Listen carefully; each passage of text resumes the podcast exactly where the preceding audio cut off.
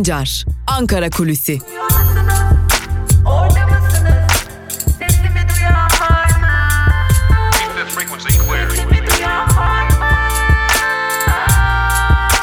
Özgürüz Radyo. Özgürüz Radyo. Özgürüz Radyo'dan merhaba sevgili dinleyenler. Ben Altan Sancar. Yeni bir Ankara Kulisi programıyla karşınızdayız. Bugün 29 Nisan Çarşamba ve 29 Nisan Çarşamba gününün Ankara gündemini aktarmak üzere sizlerleyiz. Malumunuz olduğu gibi koronavirüs gündemini konuşmamız gereken günlerde bizler yine kutuplaştırılmış toplumu konuşuyoruz. Bir yandan muhalefeti hedef gösteren yandaş medya ve iktidar, bir diğer yandan LGBT'yi artıları ve onlara sahip çıkan, onlarla dayanışma duygusu geliştiren avukatları, baroları hedef gösterildiğini görüyoruz. Bir yandan da muhalefete yönelik, muhalefet belediyelerine yönelik baskıların devam ettiğini görüyoruz. Tabi ister istemez Türkiye'nin bu denli kutuplaştırıldığı bu dönemde acaba koronavirüs sonrası bir erken seçim hazırlığı mı var sorusu akıllara geliyor. Tabi bunu sadece Özgürüz Radyo'da bizler değil Ankara'daki birçok gazeteci ve birçok isim aslında konuşmaya başladı. Acaba soruları Ankara'da dönüp dolaşmaya yeniden başlamış görünüyor. Hatırlayacak olursanız geçtiğimiz haftalarda bu pazar seçim olsa hangi partiye oy verirdiniz sorularının sorulduğu döneme girdik demiştik. Evet o sorular soruldu. Bir yandan muhalefet, bir yandan iktidar, bir yandan kamuoyu araştırma şirketleri kendi çalışmalarını yürütmeye devam ediyorlar. Ama ortak bir gerçeklik var ki sevgili dinleyenler AKP'nin oyunda bir düşüş yaşanıyor. Özellikle Cumhurbaşkanı Erdoğan'a verilen güven oyunda bir gerileme söz konusu. Bildiğiniz üzere Cumhurbaşkanı Erdoğan halk tarafından seçilen ilk cumhurbaşkanıydı ve bugüne kadar oylarını katlayarak gelmişti. Ancak bu aşamadan itibaren oylarında düşüş olduğunu biliyoruz. Hele ki 24 Haziran'da Milliyetçi Hareket Partisi ile birlikte hareket etmek zorunda kaldığı o düşüşle birlikte bu düşüşün devam ettiğini görüyoruz. Anket çalışmaları da bunları söylüyor. Şimdi tabii bu söz konusu olunca Ankara'daki tecrübeli meslektaşlarımıza hatta meslek büyüklerimize danıştık. Ne diyorsunuz bir seçim olabilir mi sorusunu yönelttik. Ankara'nın kulislerini de yakından takip eden tecrübeli bazı gazeteciler kutuplaşmanın bir seçim hazırlığı olduğu fikrinde birleşirken bazı gazeteciler de yalnızca bu durumun bu döneme özgü olmadığını, AKP'nin Cumhurbaşkanlığı hükümet sistemiyle birlikte yani başkanlık sistemiyle birlikte yönetebilmek adına krizlere muhtaç olduğunu ve bu krizlerin bir erken seçim haberi olmayacağı yorumunda birleşmiş durumdalar. Şimdi öncelikle erken seçim olabilir yorumunu dile getiren gazetecilerin birkaç argüman var. Bunlardan ilki AKP içerisindeki huzursuzluklar ki Süleyman Soylu'nun istifasıyla birlikte ortaya çıkan gerçekleri de buna bağlıyorlar. Yine buna ek olarak ekonomideki gidişat, AKP içerisindeki çözülme ve ekonominin koronavirüs sonrası çok daha hızlı bir şekilde kötüye gideceği gerçeği yine özellikle CHP'li belediyelerin büyükşehir belediyeleri üzerinden daha önce ulaşamadıkları yoksul halk kesimlerine ulaşmaları bu e, fikri güçlendirmiş görünüyor ve bu fikirde birleşen gazetecilerin dile getirdiği bu gerekçelerle AKP daha fazla dibi görmeden bir erken seçime gitmeyi planlıyor ve yine bu gazetecilere ulaşan anketlere göre AKP şu anda bile seçime gitse e, ikinci turu mecburen görmek zorunda kalacağı bir durumla karşı karşıya. AKP bir seçime gitmeyecek, yönetebilmek için krize ihtiyacı var. Türk tipi başkanlık sistemi krizler sistemidir ve bu krizler sisteminde kutuplaştırma, krizler olmalı ki ülke yönetilebilsin fikrinde birleşen gazeteciler ise bu krizlere alışkın olduğumuzu ve bu krizlerin bir erken seçim haberi olmadığını, AKP'nin e, bugüne kadar uyguladığı sistemin krizlerle yönetme olduğunu, AKP'nin bir erken seçime gitmeyi göze alamayacağı fikrini dile getiriyorlar. Muhalefet ise HDP ve CHP ise bir erken seçime hazır olduklarını, bu erken seçimi beklediklerini her türlü şart ve koşulda erken seçimde hodri meydan demeye hazır olduklarını ancak mevcut şartlarda AKP'nin erken seçimden kaçınabileceğini belirtiyorlar. Fakat CHP'de dikkat çeken durum ise olası erken seçim durumuna karşı alttan alta hazırlıkların yapılmaya başlandığı ve bu duruma karşı tedbirlerin alındığı da belirtiliyor. Evet sevgili dinleyenler, e, bütün dünya koronavirüsü konuşuyor, koronavirüsün etkilerini konuşuyor, koronavirüs sonrası nasıl normalleşebiliriz konuşuyor. Biz ise Türkiye'de ne yazık ki bir erken seçim olabilir mi? AKP neden krizlere ihtiyaç duyuyor? Krizler bir erken seçimin habercisi mi yoksa Türkiye'nin bir yönetim şekli haline geldi mi sorusunu konuşmak zorunda kalıyoruz. Ve öyle görünüyor ki ilerleyen zaman dilimlerinde ki özellikle de Türkiye normalleştikten sonra koronavirüsün ekonomik etkilerinin kendini çok daha hızlı bir şekilde hissettirmeye başlamasıyla birlikte biz erken seçim ihtimalini, krizle yönetim durumunu çok daha fazla konuşmaya devam edeceğiz sevgili dinleyenler. Bu da önemli bir diğer işaret. Ancak erken seçim olabilir, erken seçim olmaz diyen gazetecilerin birleştiği bir nokta var. AKP yönetimi artık çok daha fazla sertleşmek zorunda. Hatta bir CHP'li milletvekili ki geçtiğimiz haftalarda bizlere Türkiye büyük bir işsizlik dalgasıyla karşı karşıya kalacak değerlendirmesini yapan Cumhuriyet Halk Partili bir milletvekili ki ekonomi konusunda CHP'deki önemli isimlerden biri olarak da bilinir. Çok dikkat çekici bir cümle kurdu. Dilerseniz o cümleyle bitirelim. AKP'nin aslında Türkiye'yi yönetebilmek adına veya Türkiye'de erken seçimlerden ya da seçimlerden karlı çıkabilmek adına ortaya çıkardığı bu kutuplaşmalara neden ihtiyaç duyduğuna dair e, belki de en tanımlayıcı cümleydi. Şöyle diyordu Cumhuriyet Halk Parti milletvekili Ellerinde olsa toplumu ortadan ikiye bölüp yarısını siyaha yarısını beyaza boyarlar ve birbirlerine kırdırırlar. Evet bir Cumhuriyet Halk Partili milletvekilinin değerlendirmesi de buydu diyerek Ankara Kulisi programını noktalayalım. Noktalamadan da hatırlatalım. Bugün gün içerisinde yine Özgürüz Radyo'da Dünya Basında Bugün programıyla Ela Bilhan arkadaşımız sizlerle olacak. Ben Altan Sancar'da ilerleyen saatlerde Özgürüz Radyo'da Türkiye basınında bugün neler yazıldı, neler çizildi sorusunun cevabını aktarmak üzere sizlerle olacağım. Ve Ramazan ayındayız. Ramazan ayına özel Özgürüz Radyo'da yeni bir programa daha başlıyoruz. Yeryüzü Sohbetleri adlı programımızda Özgürüz Radyo'da İhsan Eli Açık ile birlikte her hafta Cuma günü Ramazan sohbetlerinde bir araya geleceğiz. Bu programımızın da duyurusunu yapmış olalım ve tabi son bir program daha var. O da yeni bir programımız olacak. Arkadaşımız Onur Öncü son tahlilde programıyla Özgürüz Radyo'da hafta içi pazartesi, salı, çarşamba ve perşembe günleri saat 18'de Özgürüz Radyo'da sizlerle olacak ve gündemin önemli konularını mercek altına alarak neler yaşandı sorusunu ayrıntılı olarak işleyecek. Hatırlatalım pazartesi, salı, çarşamba ve perşembe günleri de Özgürüz Radyo'da Onur Öncü arkadaşımız son tahlilde programıyla sizlerle olacak. Özgürüz Radyo'dan ayrılmayın. Şimdilik hoşçakalın.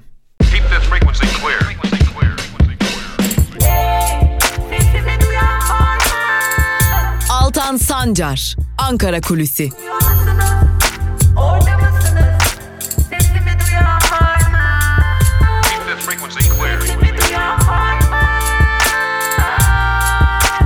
Özgürüz Radyo. Özgürüz Radyo.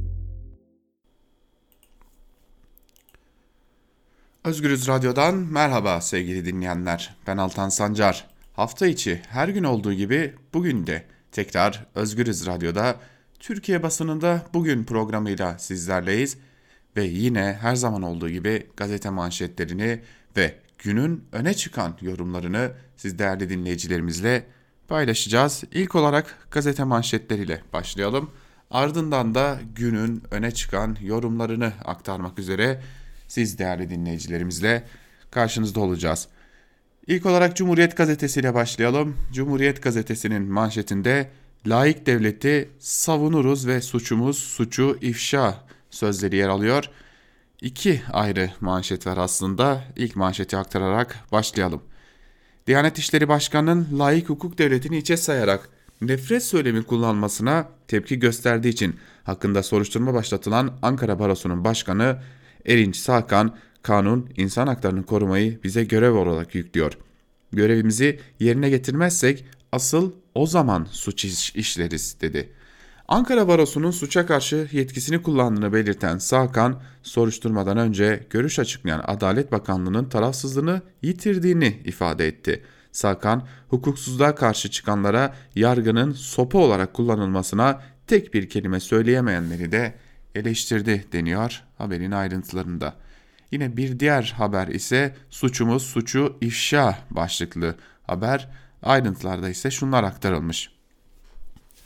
Cumhurbaşkanlığı İletişim Başkanı Fahrettin Altun'un usulsüz işlemlerinin peşini bırakmadığı için hakkında suçu ve suçluyu övme iddiasıyla soruşturma başlatılan CHP İstanbul İl Başkanı Canan Kaftancıoğlu ifadeye çağrıldı.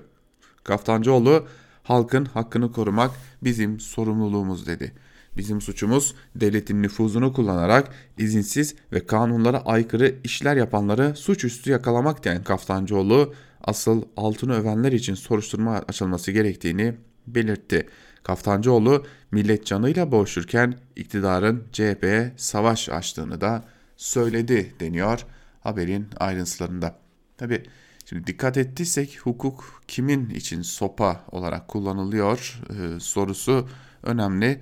Hukuk insan haklarını savunanlar için, hukuk insan haklarını ön plana çıkaranlar için ve hukuk devletin arazilerini, vakıfın vakıf arazilerini hatta e, a, hazinenin arazilerini e, peşkeş çekenlere karşı e, bir biçimde direnenleri ve buna karşı koyanları e, hedef almaya devam ediyor. Yine e, Cumhuriyet Gazetesi'nden bir diğer haberle devam edelim sevgili dinleyenler. Kalbimize kurşun başlıklı bir haber. Ayrıntılarda ise şunlar aktarılmış. Adana'da Suriyeli 18 yaşındaki Ali El Hemdan polisin dur ihtarına uymadığı iddiasıyla kalbinden vurularak öldürüldü. Adana valiliği polisin açığa alındığını duyururken kaza ifadesini kullandı. Tutuklanan polis FK yere düştüm silah yanlışlıkla ateş aldı dedi. Belki de 20 yaşında küçük olduğu, 20 yaşından küçük olduğu ve ceza almamak için kaçan bir çocuğun kalbinden vurulması sosyal medyada gündem oldu. Ambulansla kaldırıldığı hastanede yaşamını yitiren Ali Elhemdan'ın 7 yıldır overlock işçisi olarak çalıştığı da öğrenildi. Şimdi bir haber bize Türkiye'ye dair ne kadar çok gerçeği anlatıyor. Ee, Suriyeli bir mültecinin ucuz iş gücü olarak kullanılması. Bu birinci gerçekliğimiz. İkinci gerçekliğimiz hep tanıdığımız o bildiğimiz faillerin hep tanıdığımız bildiğimiz o savunmaları yapmalı yapmaları oruçluydum ayağım kaydı düştüm gibi bir savunma yaptı polis yine ve yine e, çok dikkat çekici savunmalar gözümüzün önüne gelmiş oldu. Şimdi burada Cumhuriyet Gazetesi'ni noktalayalım. Cumhuriyet Gazetesi'nin ardından da geçelim bir diğer gazeteye Evrensel Gazetesi'ne sevgili dinleyenler. Evrensel Gazetesi'nin manşetinde ise salgın, açlık, kurşun. Budur payımıza düşen sözleri yer alıyor. Ayrıntılarda ise şunlar aktarılmış. Suriye'deki savaştan kaçarak Türkiye'ye sığınan mültecilerden biriydi o. 6 yıllık tekstil işçisiydi. Yoksul ailesi eline bakıyordu. 20 yaş ve altına konan sokağa çıkma yasağı, salgın, açlık ve polis kurşunuyla birleşince hayatı karardı. Ali'nin durumunda olan, ekmek peşinde koşan ve sosyal güvencesi olmayan binlerce genç aynı kaderi yaşamaktan kaygılı. Ali Elhemdan'ın vurularak öldürülmesini değerlendiren avukat Turgay Bek, kaçmış olması polise öldürme yetkisi vermez diyerek benzer birçok olayı polislerin olayda polislerin korunduğunu ve cezasız bırakıldığını hatırlattı. Ateş eden polis açığa alınıp tutuklanırken Çağdaş Hukukçular Derneği Adana Şubesi davayı takip edeceklerini açıkladı. Ne kadar ilginç değil mi? Bir yandan sosyal güvenceniz olmadığı için aslında çalışsanız dahi çalışmıyor göründüğünüz için ve işe gitmek zorunda olduğunuz için para cezası yiyebiliyorsunuz. O para cezasından kaçarken geçmişte olduğu gibi çok değil Diyarbakır'da Kemal Kurkut'un başına geldiği gibi polis kurşunuyla öldürülebiliyorsunuz. E, dur ihtarına uymadı diyor e, yapılan açıklama ve e, bu da yetmezmiş gibi değerli dinleyenler. E, bir de bakıyorsunuz ki sizi öldüren polis birkaç ay sonra yeniden halkın arasına karışmış bile. Önlemleri hemen gevşetmek tehlikeli olur başlıklı bir diğer haberi aktaralım. Uludağ Üniversitesi Halk Sağlığı uzmanı Profesör Doktor Kayyan Pala, önlemlerin gevşetilmesinin erken olduğu bir dönemdeyiz. Hastalığın henüz aşısı, tedavisi yok ve çok hızlı bulaşıyor uyarısında bulundu. açıklanan rakamlara göre Türkiye'nin İran'la benzerlik gösterdiğini düşünen Pala test sayısının 20 binlere düşmüş olmasını da eleştirdi. Tabi bu da önemli bir veri aslında ki haber bültenimizde ayrıntılarını da vereceğiz sizlere sevgili dinleyenler. Evet Türkiye'de vaka sayısı düşüyor ama test sayısına göre vaka oranlamasında aslında bir değişiklik yok sevgili dinleyenler. Neredeyse her 10 testten biri pozitif çıkmış oluyor. Zira test sayısı da hızla gerilemeye devam ediyor. Geçelim Bir Gün gazetesine. Bir Gün gazetesinin manşetinde 5 maskeyi bile dağıtamadılar sözleri yer alıyor. Ayrıntılarda ise şunlar aktarılmış. Salgının ekonomik, toplumsal boyutları gün geçtikçe derinleşirken AKP iktidarı bugüne dek aralarında İspanya'nın da olduğu 55 ülkeye tıbbi yardım kolileri gönderdiğini açıkladı. Üzerinde Cumhurbaşkanlığı forsu bulunan yardım paketleriyle AKP Genel Başkanı ve Cumhurbaşkanı Erdoğan reklamı yapıp övünülürken son olarak içerisinde 500 bin maskenin de bulunduğu yardım paketi kargo uçağıyla ABD'ye gönderildi. AKP ve saray yardımlarla övünürken ülkedeki maske dağıtımı adeta yılan hikayesine döndü. 80 milyon maske dağıtacağız iddiasıyla çıkılan yolda kişi başına verileceği açıklanan 5 adet maske dahi bir türlü dağıtılamadı. Son düzenlemeye göre ise kamu kurumu çalışanları ile bir iş yerinde SGK'lı çalışanlar eczaneden ücretsiz maske alamayacak. Bu çalışanlar maskelerini çalıştıkları kurum ve iş yerlerinden temin edecek. Düzenlemenin doğru olmadığını söyleyen İTO Yönetim Kurulu üyesi Doktor Kılıç'a göre bu yöntemler sorunu çözmez. Şimdi maske dağıtmayacağını bildiğimiz özel sektörde birçok iş yeri bulunurken gidin maskenizi e, kendi çalıştığınız yerden alın demek işçilere, emekçilere ne kadar ahlaki o da ayrı bir soru işareti. Diyaneti eleştirenlere jet soruşturma başlıklı bir diğer haberi de paylaşalım sizlerle. Diyanet İşleri Başkanı Ali Erbaş'ın merkezi Cuma hutbesinde LGBT'yi artılara yönelik nefret içeren sözlerine tepki gösteren barolar ve demokratik kitle örgütleri hedef gösterilmeye devam ediliyor. Ankara Barosu'nun ardından Diyarbakır Barosu yöneticileri ne de Ali Erbaş'ı eleştirdikleri gerekçesiyle halkın bir kesiminin benimsediği dini değerleri aşağılama suçundan soruşturma açıldı. Diyarbakır Barosu Başkanı Cihan Aydın, soruşturma açılan biz değiliz, Diyanet İşleri Başkanlığı ve başkanı olması gerekiyordu dedi. Profesör Doktor Turan ise Diyanet'in problemli bir yapısı olduğunu ifade ederken başka bir noktaya daha dikkat çekiyor. Daha endişe verici olan Diyanet'in bu söylemini bütün inançlara karşı aynı derecede saygılı olması gereken iktidarın da desteklemesidir diyor. Zaten inançlara karşı herhangi bir mesafe yok. Ee, adeta biz e, Diyanet İşleri Başkanlığı'nı sevgili dinleyenler hepimizin de çok yakından bildiği gibi e, neredeyse artık İslamiyet'in Türkiye'deki kurumu olarak görüyoruz. E tabi Cumhurbaşkanı Erdoğan da bir açıklama yaptı ve Diyanete saldırı devlete saldırıdır gibi e, bir değerlendirmede bulundu sevgili dinleyenler. E, haliyle bu değerlendirmede hepimizin e, aklına şu soruyu getiriyor sevgili dinleyenler. Diyanet e, Şeyhül İslam mı?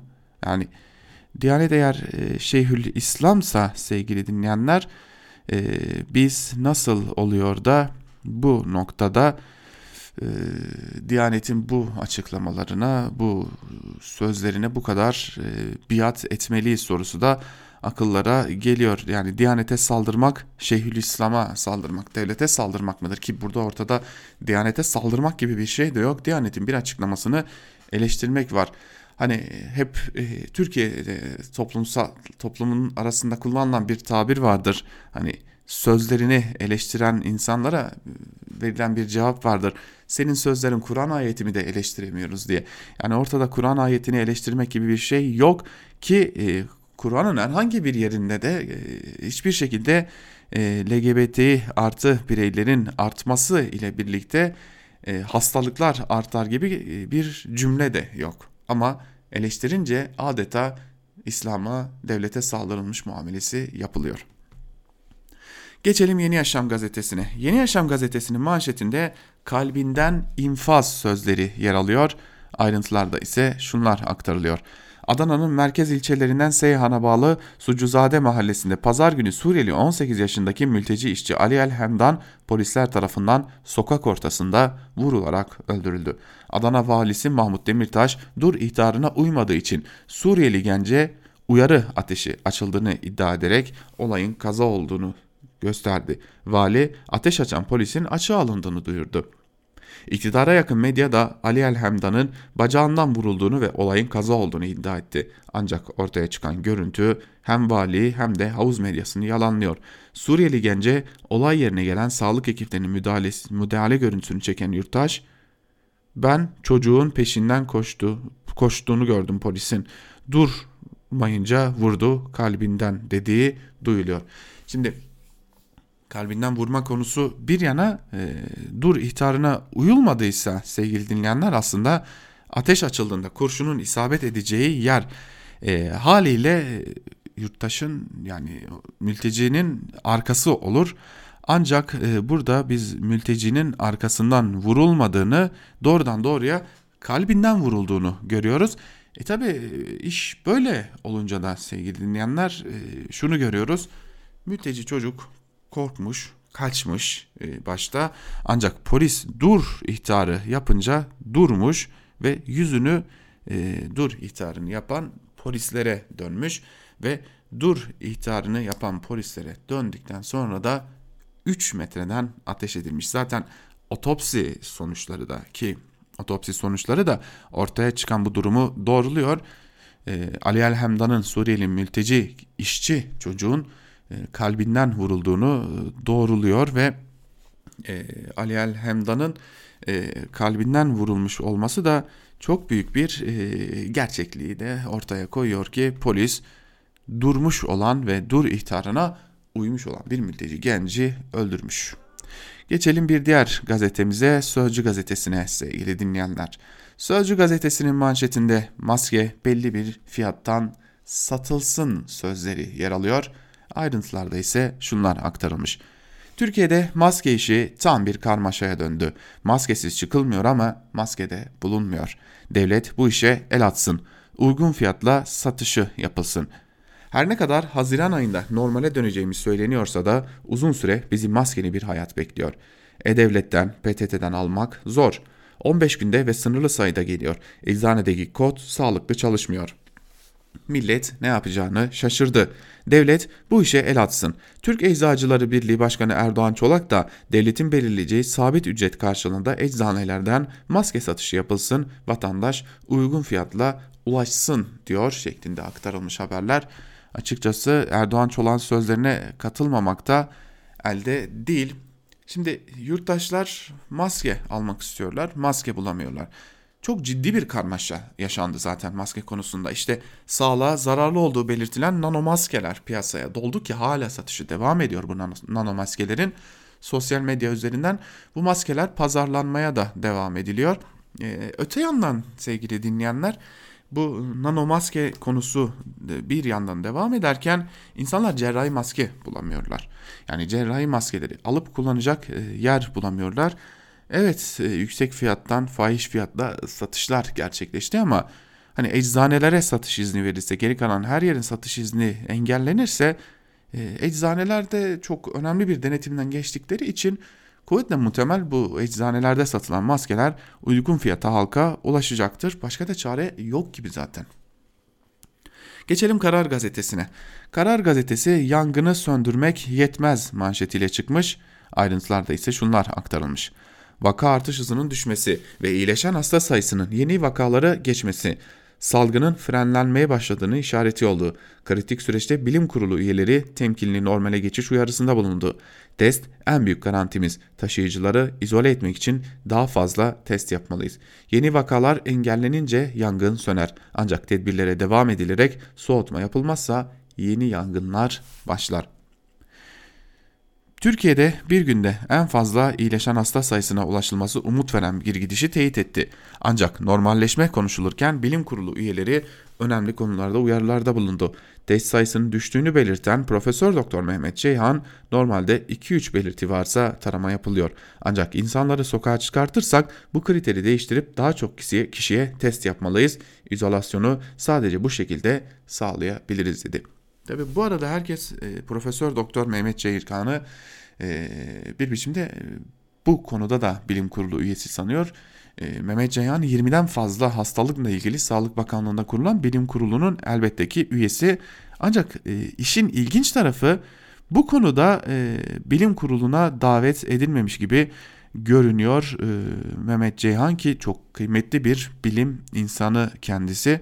Ancak nedense bu konuda bilim kurulunda da yer verilmemiş kendisine. Karar gazetesini de noktaladıktan sonra geçelim Milliyet gazetesine. Milliyet gazetesinin manşetinde meslek lisesi destanı sözleri yer alıyor. Ayrıntılarda ise şunlar aktarılmış. Türkiye'nin dört bir yanında meslek liseleri koronavirüsle savaşta ihtiyaç duyulan sağlık ekipmanlarının üretiminde lokomotif oldu.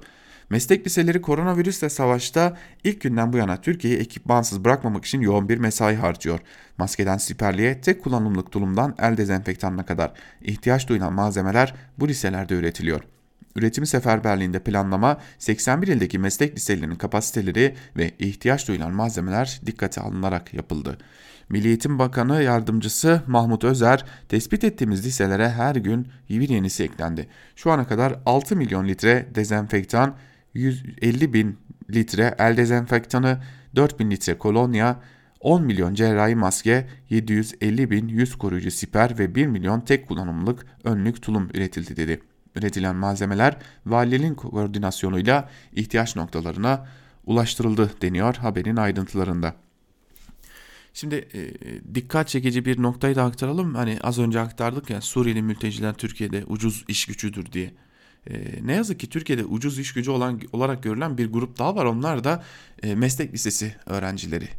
İşte elbette ki üretmek çok güzel bir şeydir ama e, bunu üreten meslek liseli öğrencilere bir katkı sunulması da önemli bir diğer konudur. İşe dönüşe yüksek talep başlıklı bir diğer haberi sizlerle paylaşmak istiyorum. Açıkçası benim yüzüme bir tebessüm de oturtmadı değil. Hazine ve Maliye Bakanı Berat Albayrak başkanlığındaki genişletilmiş Finansal İstikrar ve Kalkınma Komitesi toplantısında adım adım işe dönüş için yapılması gerekenler ele alındı. Bakan Albayrak gerek esnaftan gerekse işletmelerden gelen taleplerde %85 gibi yüksek bir dönüş ortalaması yakaladık diyor. Şimdi esnaf dönmeyip de ne yapsın? Yani işletme sahibi dönmeyip de ne yapsın? Aç mı kalsın? Çünkü kredi dışında herhangi bir desteğiniz olmadı insanlara. İşe dönmeyip de ne yapsınlar? Hani başka çareleri varmış da bir onlar yine de biz çalışmak istiyoruz dermişçesine. Geçelim Hürriyet gazetesine. Hürriyet gazetesi maskeli, mesafeli, hijyenli hayat manşetiyle çıkmış. Ayrıntılarda ise şunlar aktarılmış. Cumhurbaşkanı Yardımcısı Fuat Oktay Türkiye'nin normal hayata dönüş planlamasını yapan ekibin başındaki isim. Oktay bizi nasıl süre bir sürecin beklediğini anlattı. Tüm sektörlerdeki kamu ve özeli yavaş yavaş kademeli açma sürecine gideceğiz. Her işletme kurallara uyacak. Hijyen, maske ve sosyal mesafe her noktada devam edecek. Çok sıkı denetim yapılacak. Bayrama bir müjde hediye için çok erken. 3-4 hafta var. Ekonomiyi canlandırmak istiyoruz. Hazıra daha dayanmaz. Ancak her gün verileri değerlendirmek için ilerleyeceğiz. Mesele normale döndükten sonra bir yerde virüsü tespit edildi. Tüm kurumlar ne yapması gerektiğini bilecek, ellerinde rehber olacak demiş. Fuat Oktay da yaptığı açıklamada Hande Fırat'a. Şimdi bu arada sevgili dinleyenler önemli bir bilgi kuvvetle muhtemelde gerçekleşecek bir bilgi ki Ankara'da da artık bu ihtimal konuşuluyor. Ee, Ramazan bayramının ilk gününde de sokağa çıkma yasağıyla tanışacak Türkiye ve Ramazan bayramının ilk gününde de bir sokağa çıkma yasağı uygulanması öngörülüyor. Bu da normalleşmeye bir katkı olarak düşünülmüş durumda. Geçelim Yeni Şafak gazetesine. Yeni Şafak gazetesi biraz daha dişimizi sıkacağız manşetiyle çıkmış ve ayrıntılarda Cumhurbaşkanı Erdoğan'ın sözlerine yer vermiş. Cumhurbaşkanı Erdoğan salgın tedbirlerini belirlenen takvime göre aşamalı olarak kaldırdıkça üretim çarklarının hızla dönmeye ve kasaların dolmaya başlayacağını söyledi. Vatandaşlardan bir süre daha fedakarlık isteyen Erdoğan bir müddet daha dişimizi sıkacağız, güzel günlerde kavuşacağız dedi şeklinde de ayrıntılar aktarılmış. Ee, geçelim son olarak yeni akite. Yeni akitin manşetinde ise kontrollü fitne sözleri yer alıyor. Ayrıntılarda ise şunlar aktarılmış. Geceleri ev dikizleyen, gündüzleri limon bahçesinde tiyatro sergileyen, işine giden gariban vatandaşı bile kötülük çetesi olarak adlandıran CHP, halkı galeyana getirmek için her türlü maskaralığa başvuruyor. Milli menfaatleri görmezden gelerek her meseleden siyasi rant elde etmeye çalışan CHP, bazen limoncu, bazen sokak satıcısı, bazen şehit yakını, bazen de müftü karısı olarak algı oluşturmaya çalışıyor denmiş haberin ayrıntılarında ve yine haberin altında Yeni Akit'in yakışıklı gerici muhabiri Muhammed Uzun'un sözleri yer alıyor. E, Akit de bu konuya iyi alıştı tabi. Daha doğrusu genel bir yönetim biçimimiz haline gelmiş gibi görünüyor bu durum. E, bir şeye milli menfaat deyip ey muhalefet partileri biz iktidar olarak bunu yaptık. Bu muhtemelen sizin de e, işinizi kötüye götürecek. Ama sizler de bizim arkamıza takılmak zorundasınız. Çünkü bu milli menfaat diyerek işin içinden çıkmaya çalışıyor. AKP iktidarı da e, hali hazırda geldiğimiz gerçeklikte bunu gösteriyor. Şimdi gelelim günün öne çıkan yorumlarına. Biraz da günün öne çıkan yorumlarında neler var onları paylaşalım. İlk olarak Sözcü gazetesinden Çiğdem Toker'in Garantiler ve 2020 bütçesi başlıklı yazısının bir bölümünü sizlerle paylaşalım. Avrasya Tüneli 2016 yılının sonunda açıldığında dolar 3 TL'nin biraz üzerindeydi. İhalesinin yapıldığı 2008 yılında ise 1.2 TL civarında. Aynı dolar bugün 7 TL. Ulaştırma Bakanlığı'nın şirkete günlük 68.500 araç garantisi ettiği Avrasya Tüneli ihalesinde 1.2 TL olan doların bugün 7 TL olmasının ne kadar tarifkar olduğunu görebiliyor musunuz? Sadece Avrasya Tüneli değil kuşkusuz. Yavuz Sultan Selim Köprüsü de Osman Gazi Köprüsü de trafik garantili ve geçiş ücretleri dolar üzerinden belirleniyor ki yeni havalimanındaki yolcu garantisiyle inşaatı süren Çanakkale Köprüsü'ndeki araç garantisi ise euro üzerinden. Nedenini ben de bilmiyorum. 2020 bütçesi rakamlarının anlamını kaybettiği şu günlerde devletin kamu özel işbirliği modeliyle yaptırdığı projelere ilişkin garantili tutarların halka ödettiği bedel ağırlaşıyor. Böyle bir dönemde Avrasya Tüneli'ni yapıp işleten Ataş AŞ'yi oluşturan Şirketler Yapı Merkezi'nin yönetim kurulu başkanı Başar Arıoğlu'nun şu açıklaması bu modelin yıkıcı bütçe için ne kadar yıkıcı olduğunun yalı bir biçimde anlatıyor. Böyle bir garanti kreditörlere teminat olarak vermek zorundaydık. Hazinenin verdiği bu garanti Yavuz Sultan Selim Köprüsü ile Osman Gazi Köprüsü'ne de örnek oldu.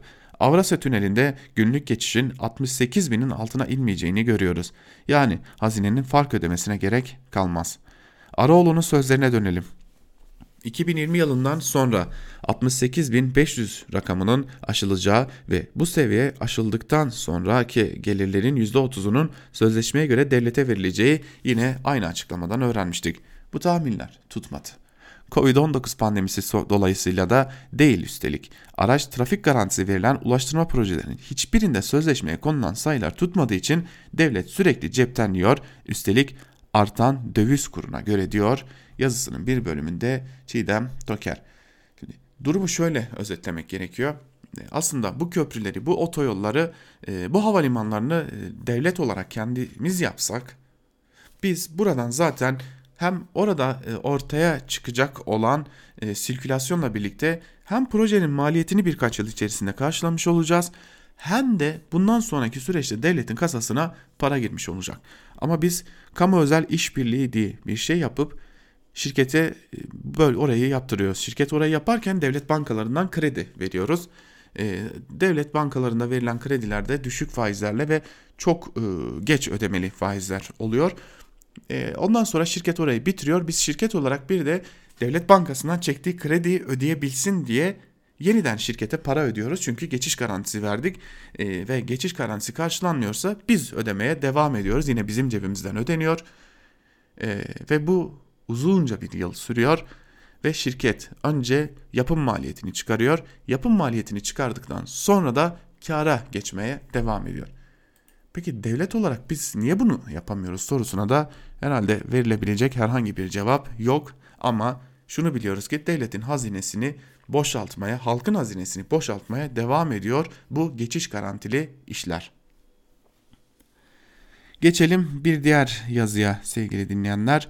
Türkiye'nin normalleşme takvimi başlıklı yazı Hürriyet gazetesinden Abdülkadir Selvi'ye ait ve yazının bir bölümünde Selvi şunları kaydediyor. Tünelin ucunda ışık görüldü. Mayıs ayıyla birlikte Avrupa'da bazı ülkeler normalleşme takvimini uygulamaya koydu. Devlet 4 aşamalı bir normalleşme takvimi üzerinde çalışıyor. Normalleşmenin birinci adımını hazırlık aşaması oluşturuyor. Bu süreç önümüzdeki hafta 4 Mayıs pazartesi günü başlayacak. Ramazan bayramından sonra 26 Mayıs'ta sona erecek. Hazırlık aşamasında normalleşmeye kademeli bir geçiş öngörülüyor marketlerin, berberlerin, AVM'lerin belli kısıtlamalar kapsamında açılması gibi. Şehirler arası seyahatlerdeki kısıtlama buraya dahil değil. İkinci aşama 27 Mayıs 31 Ağustos 2020, 2020 tarihleri arasını kapsıyor. Şehirler arası seyahat kısıtlamasının kaldırılacağı, uluslararası seyahatlerin kademeli bir kademeli olarak açılacağı belirli kriterler kapsamında yaz tatilinin gerçekleşeceği ama okulların kapalı olacağı dönem. Üçüncü aşama 1 Eylül'den başlayıp yıl sonuna kadar devam ediyor. 31 Aralık 2020'de sona erecek olan dönemde okullar açılacak, kamu tam kapasitesi olarak çalışacak. Dördüncü aşama 1 Ocak 2021 tarihinde başlayıp gelişmelere göre ucu açık olarak devam edecek. Bu aşamada büyük ölçüde Covid-19 aşısı ve ilacının bulunup bulunmamasına göre geçerli olacak. Eğer virüs ortadan kalkar ya da aşı bulunursa belki hiç ihtiyaç kalmayacak. 2021 yılına göre planlanacak diyor yazısının bir bölümünde Abdülkadir Selvi. Tabi 3. ve 4. aşamanın hatta 3. E, ve 4. aşamanın denk geldiği dönem kış ayları ki uzmanların uyardığı bir durumda var. Kış ayları yeniden virüsün canlanabileceği bir ortamada işaret ediyor. Haliyle bu dönem çok kritik bir dönem. Geçelim Evrensel Gazetesi'nden Fatih Polat'ın kocaman bir peçe başlıklı yazısının bir bölümüne. Polat yazısının bir bölümünde şunları aktarıyor.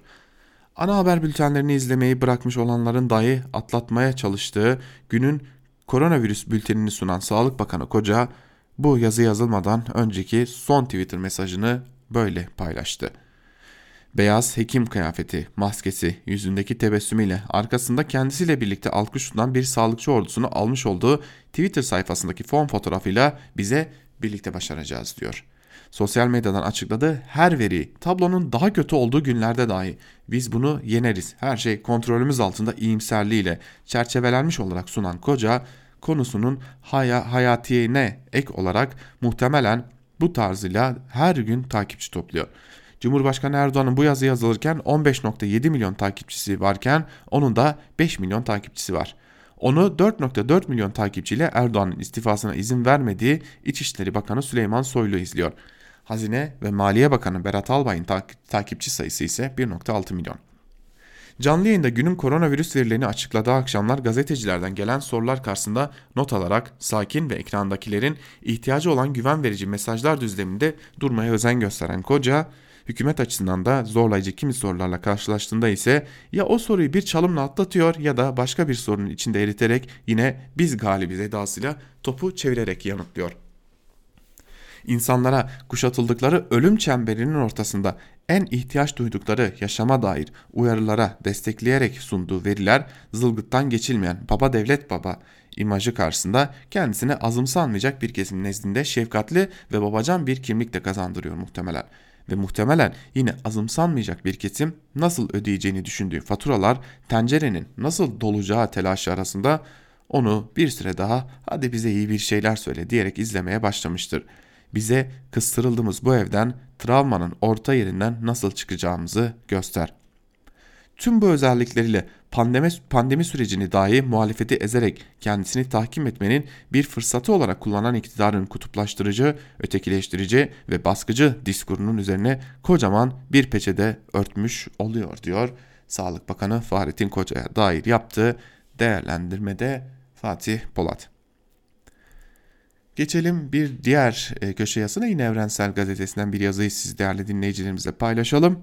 Evrensel Gazetesi'nden İhsan Çaralan'ın yalan, propagandaya ve muhalefeti tasfiye etme gayretlerine devam başlıklı yazının bir bölümünde şunlar aktarılıyor.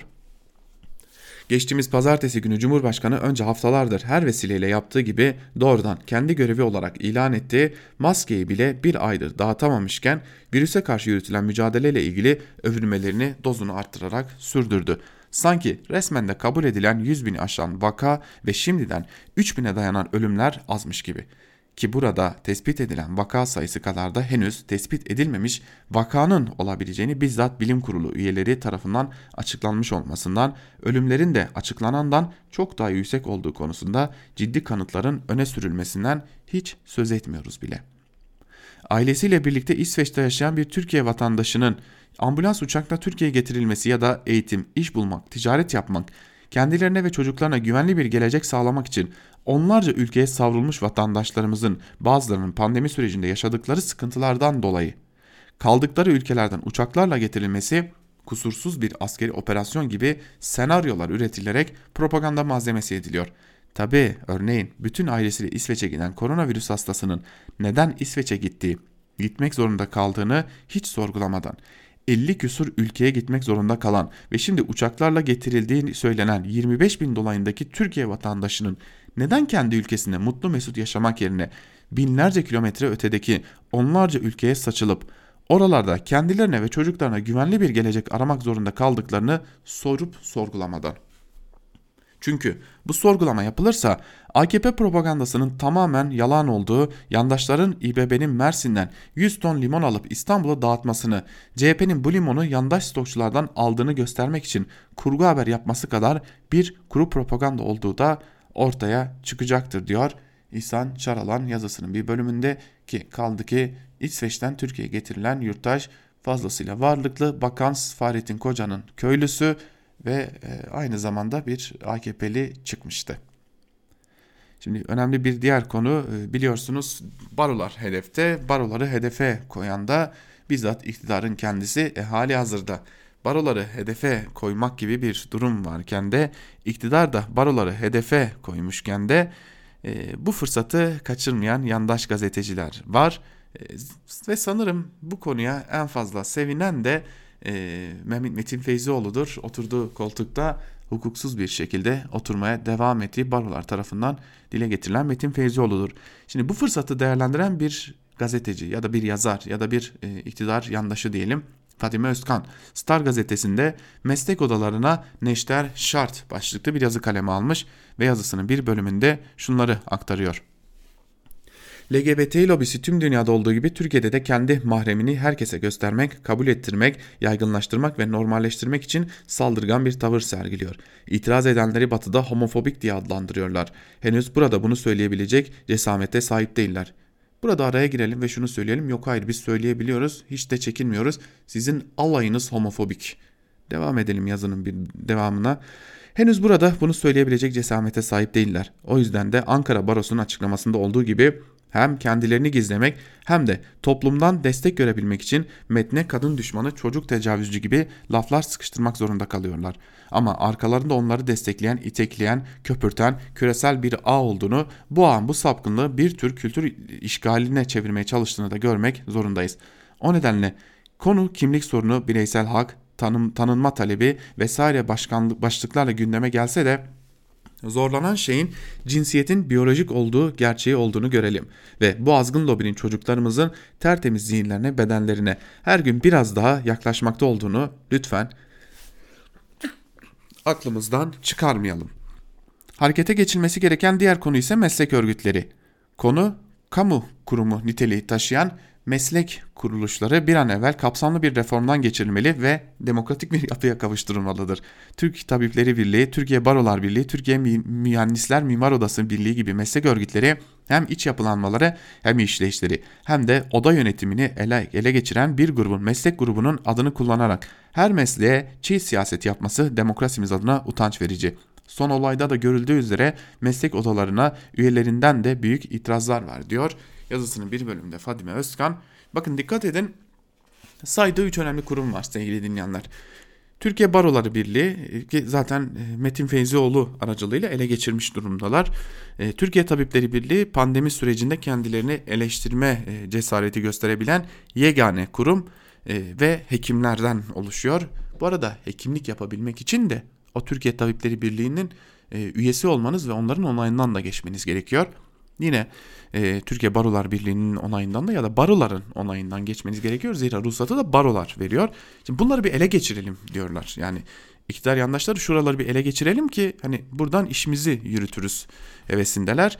E, her tartışmayı fırsata çevirebiliyorlar ve her tartışmada kendileri suçlu olmasına rağmen sevgili dinleyenler her tartışmada bir biçimde dönüp küresel ağlar bu işin arkasında demeyi biliyorlar. Çünkü kendi tabanlarının küresel ağ dendiğinde ne oluyor sorusunu sorduğunu çok iyi biliyorlar. Geçelim bir diğer yazıya. Gazete Duvar'dan Kemal Can'ın bu konudaki yazısına. Memleketin diyaneti ve hukuku kimden sorulur? Başlıklı yazının bir bölümünde Kemal Can şunları kaydediyor sevgili dinleyenler. En üst ve en yetkili merci tarafından dine ve devlete saldırı olarak işaret edilmesinin bunu emir telaki edenlere edenlerce nasıl ilerletileceğini tahmin etmek zor değil. Sorunlu bir yorumun dine ve devlete saldırı kapsamında ele alınmasının gerçekleri ve sonuçları hakkında tartışmadan önce küçük bir hatırlatma yapayım. Diyanet İşleri Başkanı'nın bu yorumuna benzer bir olay 6 hafta önce yaşanmıştı. 16 Mart Habertürk'e konuk olan Ali Rıza Demircan korona salgını vesilesiyle Erbaş'ta neredeyse birebir aynı biçimde İslam, taraf, İslam tarafından yasak edilen zina ve eşcinselliğin hastalıklara neden olduğunu söylemişti. Bu sözlere tepkilere neden olmuş hatta programın sunucusu Veys Ateş ilahi hükmü diye dile getirilen Demircan ile bir açıklama yayınlamak zorunda da kalmıştı. Olayın ilahiyat cephesi ve teolojik yönü bambaşka bir konu. Sadece Müslümanlıkla sınırlı olmayan bu geniş münazara için başvurulabilecek çeşitli kaynaklar mevcut. Ayrıca bir ibadet ayının başlangıç günü için çok uygun bir tema olup olmadığı konuşulacak başka bir konu. Ancak başka bir soru işareti de bu elbette. Özel olarak Erbaş'ın söylediklerinin ne kadar ilahi hüküm sayılabileceği konusunu Beyrin Sönmez yazısında söylediği gibi son derecede tartışmalı. Türkiye'de Diyanet İşleri Başkanlığı'nın meselesiyle ilgili çok eski ve geniş bir tartışma var. Öncelikli olarak bir din kurumu mu olduğu yoksa bir devlet kurumu mu olduğu ve gerekliliği üzerine sadece laik seküler çevrelerde değil dini cemaatler arasında da farklı tartışmalar söz konusu. Hatta daha eski yıllarda İslamcı çevreler Diyanet İşleri Başkanlığı'nın din alanını kontrol altına almak için devlet tarafından kurulmuş olmasını daha fazla sorun ederdi. Özellikle 12 Eylül'ün sonra çok uzun süren sağ iktidarlar döneminin fikri ve siyasi hegemonyasının ve en son olarak da Milliyetçi ittifakıyla bütün yerli milli hassasiyetleri parti devlet iktidar şemsiyesinde toplayan zihniyetin yaklaşımıyla bu hikaye biraz daha değişti. Ali Erbaş'ın göreve gelmesiyle birlikte daha belirgin biçimde Diyanet İşleri Başkanlığı bir devlet kurumu olmaktan daha ileri giderek bir iktidar müessesesine dönüştü. Cumhuriyet fikrinin ve onun ayrılmaz tamamlayıcısı olarak düşünülen laikliğin birileri ilahi hükümleri referans göstererek alan ile ihlali yapmasın diye kurduğu ve görev yüklediği Diyanet İşleri Başkanlığı'nın bugün ihtiyaca göre ilahi hüküm seçerek birilerinin işini kolaylaştırıp birilerinin hayatını zorlaştırma işini üstlendiği anlaşılıyor. Bunun devletin ve hukukun dinselleştirilmesi ve laiklik başlığı açısından tartışılmaya muhtaç çok tarafı var.'' hem Erbaş'ın sözleri hem de onu eleştirdiği için açılan soruşturmalar üzerinden sert bir hukuksal tartışma açmak da gerekiyor demiş Kemal Can yazısının bir bölümünde. Şimdi e, bu yazıları bir köşeye bırakalım ve insani bir yazıyla devam edelim. Zira dün e, Suriyeli bir mülteci çocuk işe gitmek isterken öldürüldü. Buna dair e, bir yazıyla devam edelim. Daha doğrusu iki yazımız olacak. İlk yazımız artı gerçekten Ayşe Yıldırım'ın yazısı. En öldürücü silah ayağa kayan polis başlıklı bir yazı ve yazının bir bölümünde şunlar aktarılıyor. Adana'da dur ihtarına uymayıp kaçınca polise başka çare bırakmadı. 18 yaşından gün almış Ali'nin öldürülmesini böyle savundular. Kimisi polisin uygulamasından kaçtı dedi, kimisi kazara vuruldu, kimisi ayağından vurularak yaralandı. Öldürdüler Ali. Polis yakın, yakın mesafeden kalbine nişan alarak öldürdü. Polis öldürdü. Çukur medya Ali'yi öldürenleri savundu. Belki de o görüntüler ortaya çıkmasaydı devam edecekti senaryolarına. Kim bilir neler söyleyeceklerdi Ali için. Hiç söylemediler mi sanki? 2017 Nevroz'unda öldürdükleri Kemal Kurkut gibi. Ne demişlerdi Kemal için? Canlı bomba. Sonra görüntüler ortaya çıktı. Kemal yarı çıplak vaziyetteydi. Elindeki bıçağı kendisine doğrultmuştu. Kontrol noktasında polisle tartıştıktan sonra koşmaya başlamıştı. Sırtından vurdular Kemal'i. O görüntüler olmasaydı cinayeti gizleyeceklerdi. Kemal'i canlı bomba diye anlatmaya devam edeceklerdi. Ankara Keçiören'de Cem Aygün'ü öldürmüşlerdi. Dur ihtarına uymadığını, kaçtığını söylüyorlardı. Onu vuran polis kayarak düştüm. Parmağım tabancanın tetiğindeydi. Dirseğim yere değince tetikte bulunan parmağımın etkisiyle silah bir kez ateş aldı. Bu sırada maktulü görmüyordum dedi. Oysa görgü tanığı vardı. Kurtarın beni diye bağırıyordu Cem. Polis onun vücudunu hedef alarak ateş etmişti. Cem vurulmasına rağmen koşmaya devam ediyordu. Bir tünele girdi, ikinci el silah sesi oradan geldi ve beni kurtarın dedikten sonra yere düştü. Baran Tursun'u da böyle öldürdüler İzmir'de. Hastaneye trafik kazası diye götürdüler. Ensesinden kurşun çekirdeği çıkmasaydı, görgü tanıkları olmasaydı kim bilir daha neler diyeceklerdi. Polis kazayla tekel ateş ettiğini söylüyordu.